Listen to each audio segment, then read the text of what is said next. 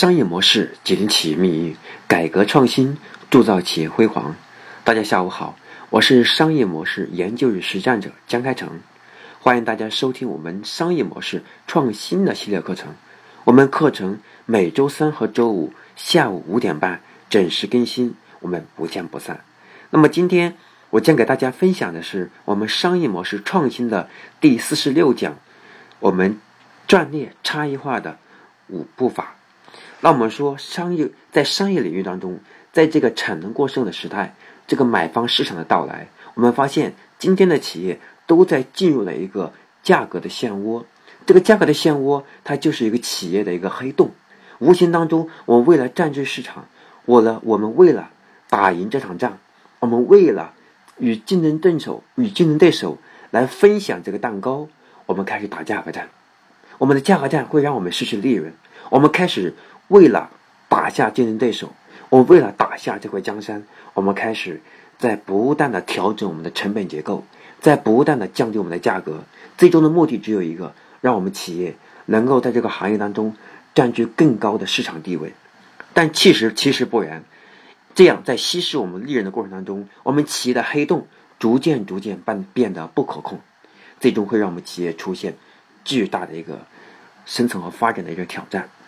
因此，我们只有建立企业新的品牌定位，只有重新去梳理我们的市场当中的一个差异化，让用户感觉到我们的产品在他的心智当中是绝对占有居高不下的地位，让用户觉得我们的价格和对手相比比他们高是有价值的，是有意义的，他愿意为这个更高的价格去买单。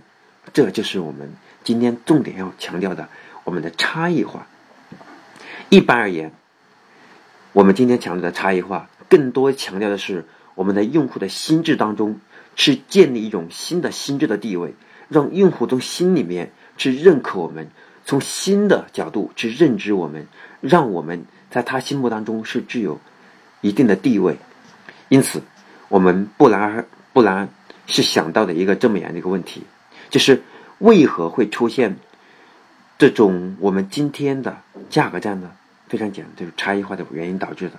而现实当中，我们很多的企业为了避免这个价格战，我们都是采用营销的战术，用营销的战略和战术以及营销的手段来想办法刺激消费。就像我们说的双十一，比如说我们的六幺八，还有比如说我们的国庆、中秋等等各种活动的方式，来刺激我们的消费者的购买力。其实这样根本没有达到我们企业想要的目的。虽然说销量上升了，但利润是在下降。所以我们说，营销是在淡化我们的品牌，而没有真的去打造一个品牌的价值。那真正的事实，我们要去实现这两点，我们要去反思过去我们常用的两种策略。第一种，是我们过于依赖去促销活动，在营销部门和大零售商的要求下，我们的生产商忙了手脚。把资金从品牌打造转向了价格促销，比如折扣，比如买一赠一，比如满一百减一百，对吧？满两百减一百，各种我们想想象的一种促销手段都能在今天把它体现出来了。那么这些会让我们的分销商、我们代理商高兴呢？但其实这样，我们越发现，你越是让消费者关注你便宜的买卖、便宜的价格。就越让他们不再关注我们的品牌了，是不是？今天我们的价格战都会导致这样一种漩涡。另外一个就是我们现在的营销员啊，过于去过于去在乎我们的广告效应，而营销员没有去约束广告公司这种广告投入带来的这种直觉和错觉。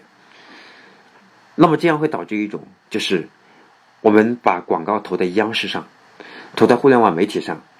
因为我们自己没有在消费者心目，在心目当中去建立一种心智和地位，这样会导致说用户在我们心里面仅仅是比价格，所以他没有一种品牌所谓的忠诚度，更没有说我们期望得到的一个复购这样的一个效果。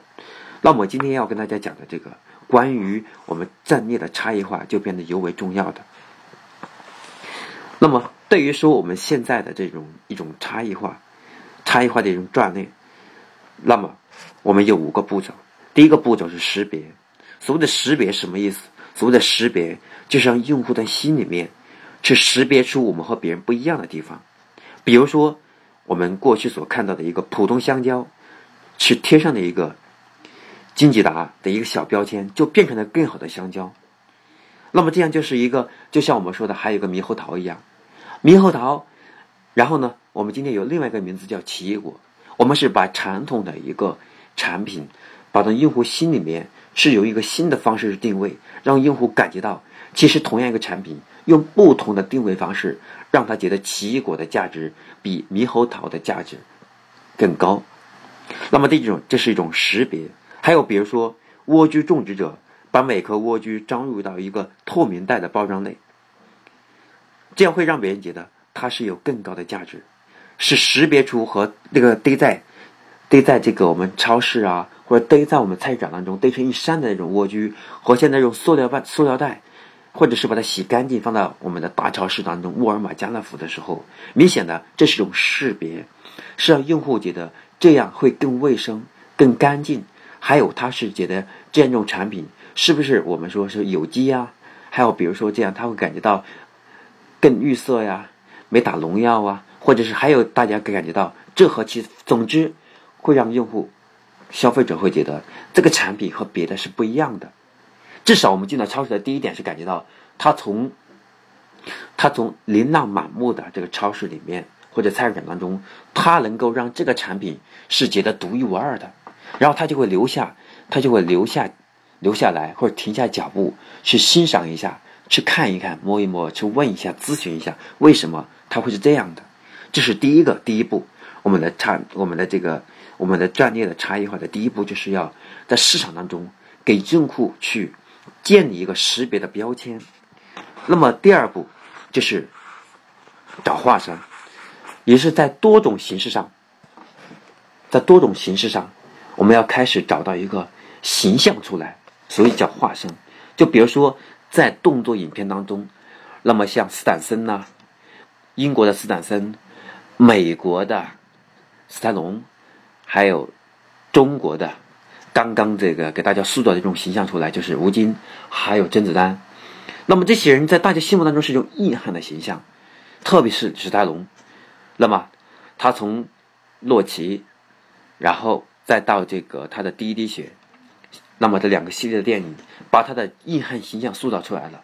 所以在大量的影片当中的动作演员当中。而斯坦森和史泰龙，他们在不同的国家当中，在整个动作影片的国际化领域当中，他给大家塑造出来一个动作硬汉的一种形象出来了。那么，他就可以在我们现在的用户心目当中，或者在粉丝的心里面，他就是一个终极硬汉的一种形象。那么，这样他的目的就和我们大众化所看到的一种，我们说。影视明星很多啊，还有那种动作演员也超级多呀。那么他就能够在动作动作演员当中建立一种硬汉级的形象。所以第二个叫找化身。那么我们对于企业的产品和这种人物形象是一样的。那我们要为这个产品找代言嘛，对吧？比如说土巴兔，土巴兔，它是一种装修的这样一种。啊，互联网平台，那么他要找的一种化身，塑造这种形象呢，他一定是一种爱家的嘛，对吧？那么这种爱家和顾家的，那他想到的，呃，就是目前有两种两个人，一是华少，主持人华少，那么第二个是主持人这个汪涵，那么通过土巴兔的代言人，啊，通过土巴兔平台的甄选，哎，他发现，他们发现，啊，这个。汪涵，他就有这样一种对家的一种呵护，对家的一种一种，这是一种顾家的形象，一种顾家的男人的形象。所以呢，土巴兔就选了一个这样的一个形象来作为现在土巴兔这个平台的一个化身的塑造形象。当别人想到这个人的时候，就会想到这个平台，所以就把这个我们今天所谓的粉丝效应啊。把我们现在和市场当中其他的平台有很多其他的家装平台，但是土巴兔，他要找到一个和别人不一样的形象来为他做的，作为他的代言人嘛，一种化身形象。那么是第二个，就是我们战略的这第二种，就是要找到一个化，我们的产品要找到一种这个化身，这种硬汉的这种形象。那么第三个步骤是开创一个新品类。那么香蕉的，比如说香蕉的生产者想为一种特别的大个的香蕉来寻找一个差异化，那么他们并没有简单的把它作为一个写个大，还有比如说今天对吧？我们看到这个刚刚过去的秋天和夏天，我们所经常看到的这个各种西瓜对吧？特别是夏天当中我们吃到的这种西瓜，还有晚一点的这个。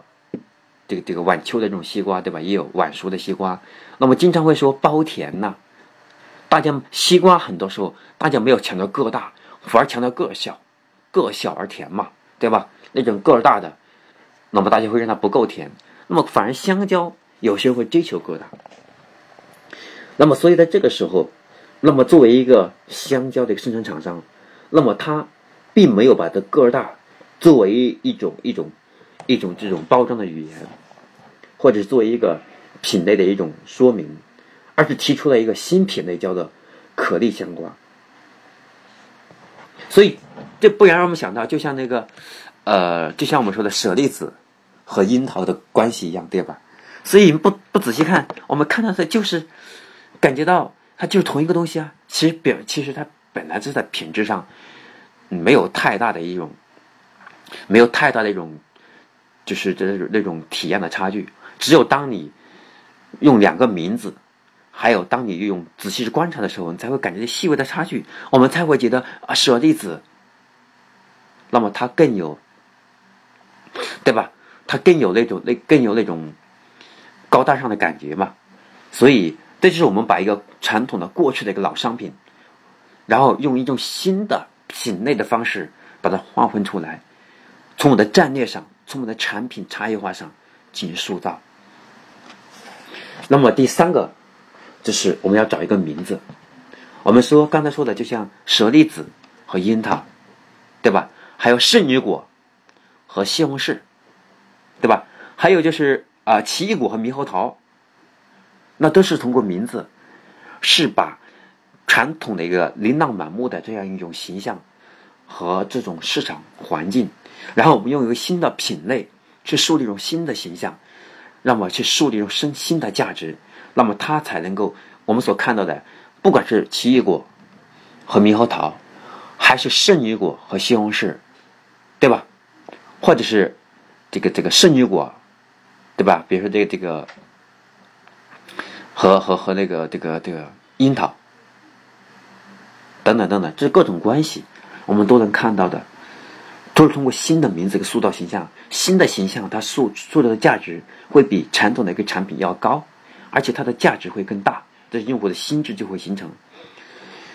所以我们今天所说的换个名字，对吧？我们就不一就想到的，我们中国的猕猴桃把它改成奇异果之后，世界上突然出来，突然多了一种颇受人们喜欢的一种水果了。那么第五。那么第五个步骤呢，就是为新的品类去重新定位。那么说多年来哈，猪肉就是，就是这这种对猪的一种产品的这种同义词哈，就会让人们想到头脑当中联想到的画面，就是在泥中打滚的小动物，对吧？就是这个猪嘛。后来呢，猪肉搭上了鸡肉的顺风车，就变成另外一种白肉。那么这是一个非常好的打法，当然。是因为当时红肉在认知层面出了问题嘛？所以我们经常所看到的，我们的产品要差异化，我们的战略要差异化，就应该像这样一步步去思考，就是不但是找到我们差异化的一个定位点，从定位点是找到一个突破点，从突破点是找到一种形象或者营销或者是一个一个一个其他的差异化的一种办法，然后呢，首先是区别于其他的产品的品类，然后。再找到一个化身，再然后再找到一个化身，然后再找到一个化身，然后第三步就是要开创一个新的品类。那么第四个呢？呃，第四个就是给他找一个好的名字，和其他的传统的一个产品进行一个区分。那么第五个是为我们的品类重新定位。所以我们说，今天我们很多人说打价格战逼人无奈。举个例子，我们今天所今天很多人卖图书的，比如书城，那么对图书来讲，它是最容易产生这样一种恶性的心态，因为对于对于我们今天所在图书的这行业里面，我们所看到的，对上我们的价我们的图书是从出版从出版社进货，那么出版社给我们的价格是限定的，对吧？五折进货、六折进货，我们的进货价在那里嘛？第二个就是我们的线下的书店受到电商的冲击，电商又是一个价格战，又再次被限定。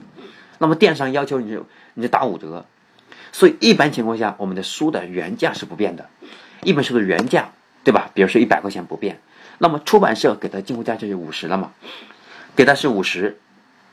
然后呢，我们一般的看到书会打八折、打六折、打七折，对不对？我们就以打八折为例吧。打八折为例，好，这个书的原价是一百块钱，我们进货价就五十，然后卖卖八十，然后京东上、天猫上，我们要搞活动，对吧？那我们一般的最少是，我们要打个。我们的这个，我们搞活动要打个五折吧？你看天猫、京东，我们的双十一，你看不仅打折了，折后折，还要还要满减。我们打了五折，还满一满一百，对吧？满一百减五十，满两百减一百。也就是说，我们今天所看的，我不我不减一百吧，我们还打五折，一百块钱打五折，五十块钱。我们有我们要开直通车。我们要到京东，对吧？也要是一样，我们要做这个开车，就是我们要开始所谓的，就是我们要做营销广告。我们有人力成本，我们有产品的这种这种这种营销成本，还有我们的运营成本，还有员工的一个薪资成本等等，加下来那必亏无疑啊。所以很多时候我们会说，我们没有办法，因为我们的价格受市场的牵制，我们没办法去定价。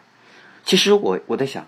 今天有很多其他的在电视上做得好的一个图书的品类，我们开始发现有个新的方法。虽然做单品上无法去做差异化，我们可以换一种方式嘛，做套装嘛。我两本书放在一起组合成一个新品嘛。所以，不是我们没有办法去避免这个价格战，而是我们没有用心去思考如何去找到差异化，从消费者心里去建立一种心智的地位。所以今天讲到这里，我跟大家讲的是通过战略的角度。去思考我们产品的差异化的五个步骤。第一个步骤是建立一个和在用户心里面一个识别的标签。第二个就是为我们这个产品找到一个化身，一个塑造的出来一个形象。第三个要为一个产品去开创一个新的品类，新的一个品名。还有第四个，为我们这个产品是为我们这个产品是塑造一个新的。新的塑造一个新的名字出来，让它和别人不一样。那么第五个，为这个品类重新定位。所以只有这样，我们才能真的把我们这个产品从我们现在这个产品过剩的这么一个竞争的红海的市场当中，去找到独一无二的地方。所以今天讲到的关于我们产品差异化，希望能够在我们这个产能过剩的年代，在产品过剩的时代。在买方市场到来的时候，能够让我们现在，我们现在的我们的企业的经营者，还有创始者，还有创业者，以及今天我们所看到的，不管是代理商、经销商，还是我们企业的生产商，都希望大家能够去找到自己的核心的价值，去找到我们不一样的地方，去深挖出我们我们的这个这个就是一个一个纵向的一个深度。是把它进行差异化，千万不要过于是在打价格战。价格战，即使我们成为行业老大，没有利润，我们依然会消失。到今天为止，我从来没有看到过一个品牌因为它的便宜，因为它的价格足够的低，除非我们真的能够把产品的成本结构把它改变掉了。过去一一过去的一台电脑一千块钱的成本，我们现在能够变到一百块钱成本。如果不是，那么今天还打价格战的话，必然会，当我们胜利的那一天，也就是企业的，企业可能就是死掉的那一天。为什么呢？因为没有了利润。除非是我们是烧钱，烧到最后没有利润，也没有钱烧的时候，依然还是很难生存的。所以我们不能进入到一个恶性的价格战的一个一种红海的一个循环当中去，一定是唯一的一个生存之道，就是找到差异化。这是我今天跟大家分享的我们的差异化的五个步骤。第一个，我们要建立一个识别差异的标签；第二个，就是找到我们的这个产品的一个是一一个差异化的一个化身；第三个，为我们的产品找到一个差异化的一个品类；第四个，找到一个差异化的更容易大家记住又容易识别的一个标签；第五个，就是我们的品类重新去塑造。重新去定位，特别是定位里面，比如说强调的是在猪肉当中是找到白肉的市场，你可以划分嘛，让大家把过去传统的认知当中有所改变，重新认识我们，通过我们重新认识一个新的品类，让我们自然而然就成为一个引领行业的一个引领者嘛，所以我们就自然而然会得到更多的市场，我们不会打价格战，因为我们跟别人不一样嘛。那么今天我们之所以价格战。那么很简单嘛，就是因为用户觉得我的产品跟别人的一样的嘛，那么一样的产品就会比价格了。哦，你的五块，我的四块五，你的五块，我就三块五嘛。到最后发现我的成本就六块了，就没法打下去了。所以烧钱烧不动的就早早打下，烧的动多一点的很有可能留下来，就有可能成功嘛。那问题是我们的成功只是暂时的，因为我们只是暂时领先。一旦我们的利润消失了，对不对？一旦我们熬不下去了。我们自然而然，我们的这个品类也会受到影响，对吧？我们也可以去，因为这个今天我们所看到的，没有任何一个产品的价格是有下限的，为什么呢？因为你你的产品再便宜，你比不过一个农民吧，对不对？因为他是自己的呀，他成本可以说是零呢，你怎么去打？他免费送，对不对？所以我们今天所看到的，就是一定要是找到自己差异化，是想办法抬价，而不是降价格。当抬价暂时可能失去市场，但时间长了以后发现，市场终究会回来的。因此，今天讲的关于我们从战略定位的角度去打造我们产品差异化这五个步骤，希望大家能够今天听完之后能够用在我们的企业里面，用在我们的创业的一个环境当中去，然后让我们从一个红海当中去脱颖而出，去重新树立自己的市场地位。那么今天我就讲到这里。我是商业模式研究与实战者江开成。我们每周三和周五下午五点半准时更新。希望今天的课程大家听完之后能够分享到朋友圈，能够分享到微博，能分享到微信里面，能够让更多的朋友因为我们的分享能够对他们有所帮助。很有可能他们的迷茫当中去找到一盏明灯，能够让他们指明方向，找到企业的生存之道。那我今天就分享到这里，我们下期节目再见。